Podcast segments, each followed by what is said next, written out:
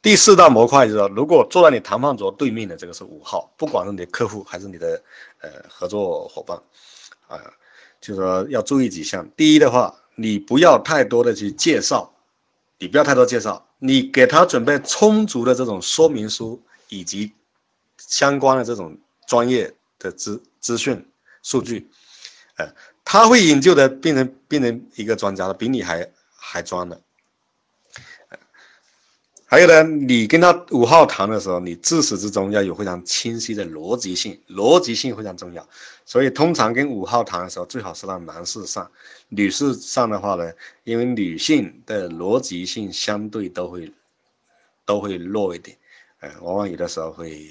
会出现出现这种让五号不舒服的这种东西。如果五号有提问，嗯，你一定要想好了。要精准的回答，如果你没有把握，千万不要去乱开口。呃，如果涉及到数据的，要精准到小数点。比方问你几点了，千万忌讳说像七八点了，呃，然后问你这个几吨啊，嗯，一两百吨嘛，那这个的话就完蛋了。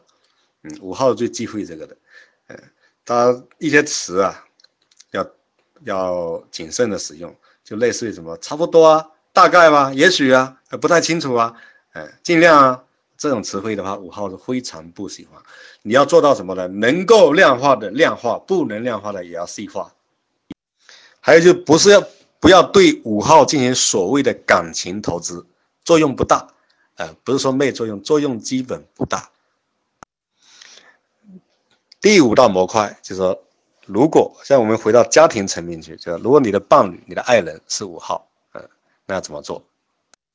第一，要尊重他的独处的独处的这种性格特质，他喜欢独处，然后并且在他独处的时候不要去打搅。呃，如果是一个，比方五号的新生，二号的夫人的话，往往吵架从这里开始。他五号他他这样要想一个问题或者干嘛的时候，他是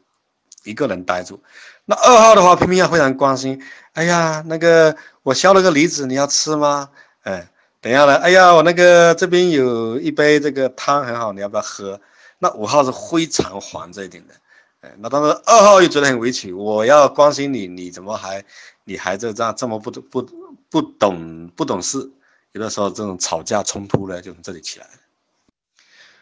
要理解五号对私人空间和这个隐私的这个注重，尽可能不要把朋友啊、同事啊、同学啊约到家里来相聚。呃，五号是很怕这样子，一大群人，呃，陌生的也好，半陌生的也好，呃，都跑到他家里去，并且跑到他书房的东方西方，那五号是觉得灾难性的后果。他虽然说会用力的容忍，但是我们没必要让他那样子那么痛苦。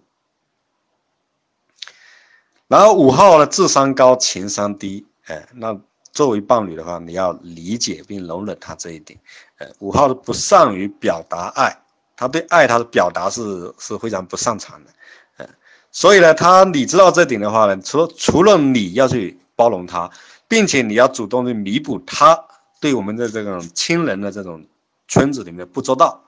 这种长辈啦、这种亲属啦、这种同学的他不周到，我们要去弥补。前面我们说过，五号呢，你可以不尊重五号，但是你不能不尊重五号的专业知识、学识和观点。呃，你如果是侮辱他的这种专业知识、学识和观点的话，那对五号来说是非常痛苦的。嗯，所以说不要去，不要去，去哪一壶不开你提哪一壶。还有呢，就讲五号的社会生活能力会偏弱一点，有的时候比方都不会照顾自己呀，他要出差也不会懂得。他不会应酬，不会收拾整理，不会自己这种照顾自己，所以说这些东西都属于生活能力偏弱，他更也更不善于理财，所以呢这一块的话，有的时候要帮助帮助这个五号。还有呢，尽量不要让五号去面对这种公开场合的这种跟人的竞争，或者说这种这种争斗，这个也不是五号所喜欢的，五号是非常痛苦的事情。嗯，然后人际关系方面的事情呢，尽量是你来，嗯。不要让他来，他来可能，除非你自己也是一个五号，那没办法，总得一个人来。时间对五号是非常宝贵的，嗯，所以呢，你尽可能不要要理理解这一点，尽可能不要让他觉得说你总是浪费他的时间，那样子的话他会很容易忍无可忍的。我们讲完这个爱人，接下来讲孩子，哎，最后一个模块就是，呃，如果你的孩子是五号的时候，你要注意什么？五号的孩子他有什么表现呢？他往往表现出来都是一个呃小天才，好学好奇，他最喜欢收集的就是知识。对这个还有对空间呢，对他的私人的空间以及他他所他所了解的信息呢，他都有较高的这种私密的要求，呃，他不喜欢呃泄露或者说被别人侵侵入，然后这个小朋友都比较相对比较喜欢独处，呃，哪怕你带他到很热闹的这种场合，比方亲亲人聚会啊什么的，呃，他也更愿意找一个这种角落一个人待着。呃，他不喜欢这种去不是很合群的这种感觉。五号他是比较，他是脑中心的，所以他比较不喜欢用心去感受，甚至有的五号是害怕用心去感受。呃，所以相对于其他的型号的小朋友来说呢，五号小朋友他醒的好像看上去好像没有太多情感。嗯，他哪怕跟自己最亲的父母啊小伙伴在一起，他也显得是偏于安静。嗯，那甚至会有些疏远。因为五号他是属于一种好像旁观者的，比较这种退缩的这种远离的这样子的，所以五号看七号的那种那种好像好像打打闹闹那种那种蹦蹦跳跳的时候，五号会觉得是很不舒服，甚至有的时候会会呃，就说另眼相看这样的，所以五号他自己这样的话就变得偏于这种安静，然后自然而然就显得好像有些疏远，但是他这种疏远呢，并不是。呃，他们的情感淡漠、冷漠，不是的，大家千万不要误会的。他只是醒的这种这样子，但是并不是说明他们呃没有情感，没有什么这种心，不是这样子的，没有爱心。只是呢，因为五号他们的这种爱的方式啊，他是陪伴，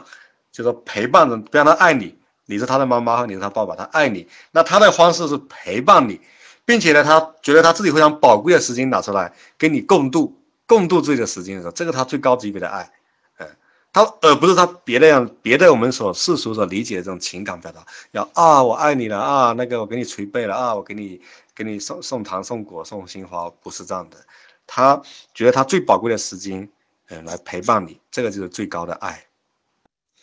对于五号的孩子呢，我们要引导他多一些生活体验，嗯，然后比如讲呢去游泳啊去爬山啊什么。但是你要大家要注意哦，家长要注意哦，就是在引导孩子，在关键要引导他感觉，就让他去感觉这个过程之中的感觉。嗯，因为五号他本来已经脑中心了，所以你不要再去跟他再讲这个游泳啊，这个什么原理，活力的原原理，嗯，或者说你爬山，你跟他讲重力的原理，那样子就等于是什么呢？他长板越强，短板越短。所以说你要就注意他感觉，提醒人就是引导他的感觉，在过程之中产生的感觉。而不是在讲这种抽象的原理啊、方法什么的。然后要鼓励孩子多跟人接触互动，有的时候你又可以故意的让他多一些机会，比方说，哎呀，这个东西你帮我送给送给谁一下，这个东西你帮你去哪里帮我拿回来，就多找些机会让他去跟人接触，呃，哪怕你就说。别讲同样一个事情，让他埋头做家务，还是让他去找哪个亲人，或者说哪一个邻居去还个东西，或者借个东西，你还不如选择后者，让他多跟人家接触互动，呃，然后还有尽可能减少，呃，孩子跟这个书跟电脑接触的时间，因为他本来就这就这方面就已经长板太长，你就应该去想办法补他的短板，啊，这样他孩子会更性格会更才会更健康。因为五号他是非常在意这种独处跟隐私，所以家长的话要尊重并且呵护他这个这个呃私密性、独处的这种这一这个，呃，为什么？因为的话，因为五号孩子他太在意这个，如果父母亲或者老师过于粗暴的对待他的话，他也也许因为这个这个领域正好是他最在意的，那怕会形成一种呃童年的心理阴影。嗯，还有呢，就是鼓励五号的孩子的有的时候要勇敢的做决定。并且去担当这个结果，这个要有一个引导性，有意识的引导他往八号方向去。像这种性格成长的方向的话，一种是培养他自己往那个方向去，呃，另外一种补充可以一种一种起到好的作用的话，就是就是说，如果他的小伙伴你会有这种八号的孩子，你可以多鼓励这个五号的孩子，跟他的成长方向的那个孩子的多跟他一起玩，他这样子也会起到一个补助的作用。接下来呢，我们就讲一下这个五号的一些比较知名的代表人物。嗯，那有几个领域五号是是非常密集的，就是学术跟科学家、科学家、数学家、学术这这一块的就非常多。那这一块的话，我就不去一一列了，因为这块太多了。我们就举几个相对比较有代表性、比较独特的，嗯，这这个这个人物。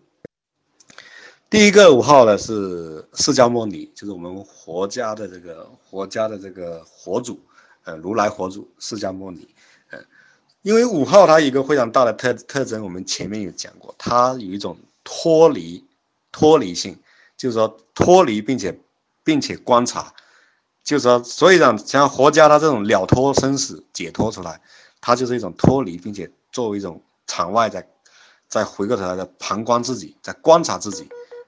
那这个的话是五号的比较独特的东西，所以的话，在 Helen Palmer 里面，我们也看到书上有讲啊，他把五号怎么未悟道的活，他把这么，因为 Helen Palmer 自己本来也是五号，所以他是给五号这么高的一个评价，他五号是一个未悟道的活。嗯，还有一个五号是呃汉初三杰里面的张良，就是说用运筹于帷幄之中，决胜于千里之外。哎，那这个是五号的，嗯，还有就是我们。著名的这个诸葛亮，呃，诸葛亮也是一个很典型的五号，他心思非常缜密，逻辑非常缜密，然后当然他对于这个呃，对这种这种在这种这种人和人的这种连接上，连连感情连接上的话，他相对就就不是那么强。还有一个的话，五号呃皇帝是明朝的这个天启皇帝，这个皇帝呢就喜欢关起门来做木工，做木匠。然后研究这个这个木木结构、榫头还有机关，他专门做这个，所以他这个是一个很非常明显五号特征，在皇帝里也是非常非常独特的。还有一个五号呢，是非非常被一些就是我们这种九型的老师的他们比较简单粗暴的给归到别的八号里去的。那这个人是呃康熙皇帝。康熙皇帝很多人把他归到八号去，主要因为他文字武功太强了，认为他是八号。其实康熙皇帝是一个五号，呃，他是非常的心思非常的缜密，而且他有的时候他没有必要去。如果是按照八号，如果他如果他是八号的话，他是完全可以快刀斩乱麻，但是他不是，他会慢慢的去布局，慢慢的去呃去去这种按照逻辑去。去非常缜密的去排好一些，去布好一些局，它是体现了一个五号的特征出来。嗯，还有一个五号呢是康有为，就是戊戌变法的那个康有为。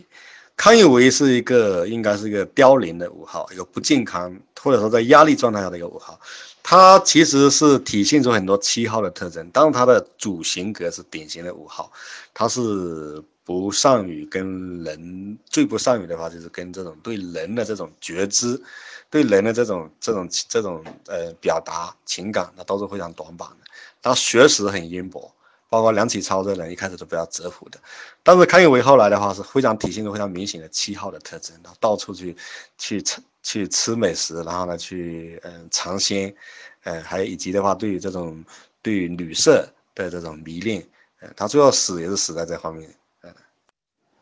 还有一个很可惜的一个就是，呃，鲁迅的亲弟弟周作人，周作人也是个五号，呃，那五号他是通常是不善于这种，不擅长这种政治，不擅长这种这种人心人性这一块的，所以周作人他也是同样的话，他也是不善于这个，所以说他有的时候在大是大非上面的话，他就呃糊涂了，他这个就糊涂掉，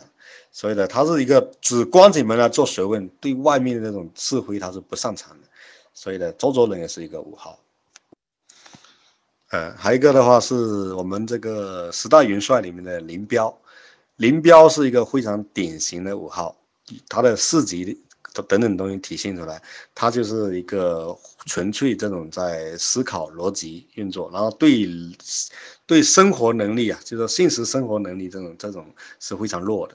而且的话，他对人人际之间的这种这种表示啊，这种东西啊，他是非常非常弱的，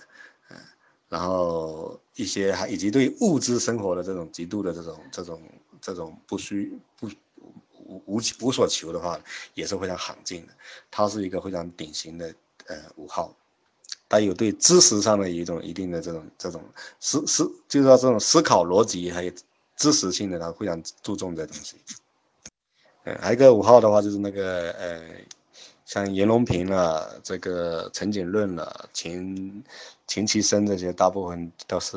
呃钱学森，这大部分都是五号。那接下来我们讲一个也比较有特特别的一个五号，就是金庸。嗯，金庸的话呢，他写的小说可以讲是众生相，以及对于这种对人性的人性还有心理的描写的话，他都非常的强。他非常的强，但是为什么说他是一个五号呢？事实上，他是一直以一种观察者，就是说他并没有把自己给带入进去，他只是一种以一种旁观者的记录者这样来写，比较他自己并没有被装进去。他不像古龙一样的，他古龙在写这个李寻欢、写这个楚留香等等的时候，他自己不知不觉就把自己给写进去，然后自己的也是听听这样子，笑傲江湖再酒行，最后醉死掉，呃等等。还有一个五号是那个陈道明，陈道明他是他不是四号，而是五号，因为陈道明他也具有非常非常呃明显的这种这种学者逻辑思想，但是陈道明他是没有缺失感跟这种忧郁，他是没有的，呃，他是一个一个非常一板一眼的这样子的，呃，然后对物质生活他也是也是不。没什么所求的，所以呢，那个康熙帝国就是等于是一个五号来引了一个五号，嗯，然后李嘉诚也是个五号。那李嘉诚的话呢，他我们就分析过的话，他得益于他的这种后天的阅历，就李嘉诚本身是一个五号，但是因为他家里的长子，因为父亲早年就呃不给力，然后他就。被迫的去扛起了很多这个责任，然后呢，也正是这种这种担当，让李嘉诚呢在五号的主型格上呢，他加上了这个呃八号的一些特质，呃，就是说他呃这种这种决断性、担当性，呃，还有这种领导力，他得到了加强。呃，还有一个五号是万通集团的呃老板，就是冯仑。浑伦他为什么是五号呢？他有几个特征非常明显的。一个的话呢，他最大的恐惧的时候，他自己在接受访谈那里讲，他是当当无知的时候，就对自己的一个呃目标感跟方向感都不确定的时候，他产生这种非常就是有史以来最大的恐惧是来自于那一下子。嗯，这是还另外的话，另外的话，浑伦有很重要的有说过一点，他经常可以以一种既是自己在做演员。同时，自己又是观众，就把自己给给抽离出来，看着自己的各种呃行为或者说表现，他以这个就叫典型的这种观察者，呃，观察者的这种这种这种角度，那这这个角色，所以讲浑伦呢，以及浑伦是非常具有这种很善于归纳，他的所有的这种语录、那种言论、那种观点，他都具有非常大的归纳性，那这个也是五号所擅长的。嗯，那还有一个非常代表性的这个五号就是呃马化腾，我们现在在用那个微信在分享，就要感谢这个五号。这马化腾呢，他是也很典型的五号，他小的时候比较喜欢一个人静静的待着，呃，静静的想事情。然后他是一个理工男，然后技术导向型，嗯，他在公众场合跟人。在这种互动，比如说主持人拥抱什么时候，他会非常的不安跟羞涩。那当然那是以前的，那现在这个历练多了的话，社会化程度高了，呃，在以前的话，他这点是非常明显的，他的五号特征是非常明显的。那今天的分享就到这里就结束了，各位亲们，好好的消化一下，好，晚上快乐，拜拜。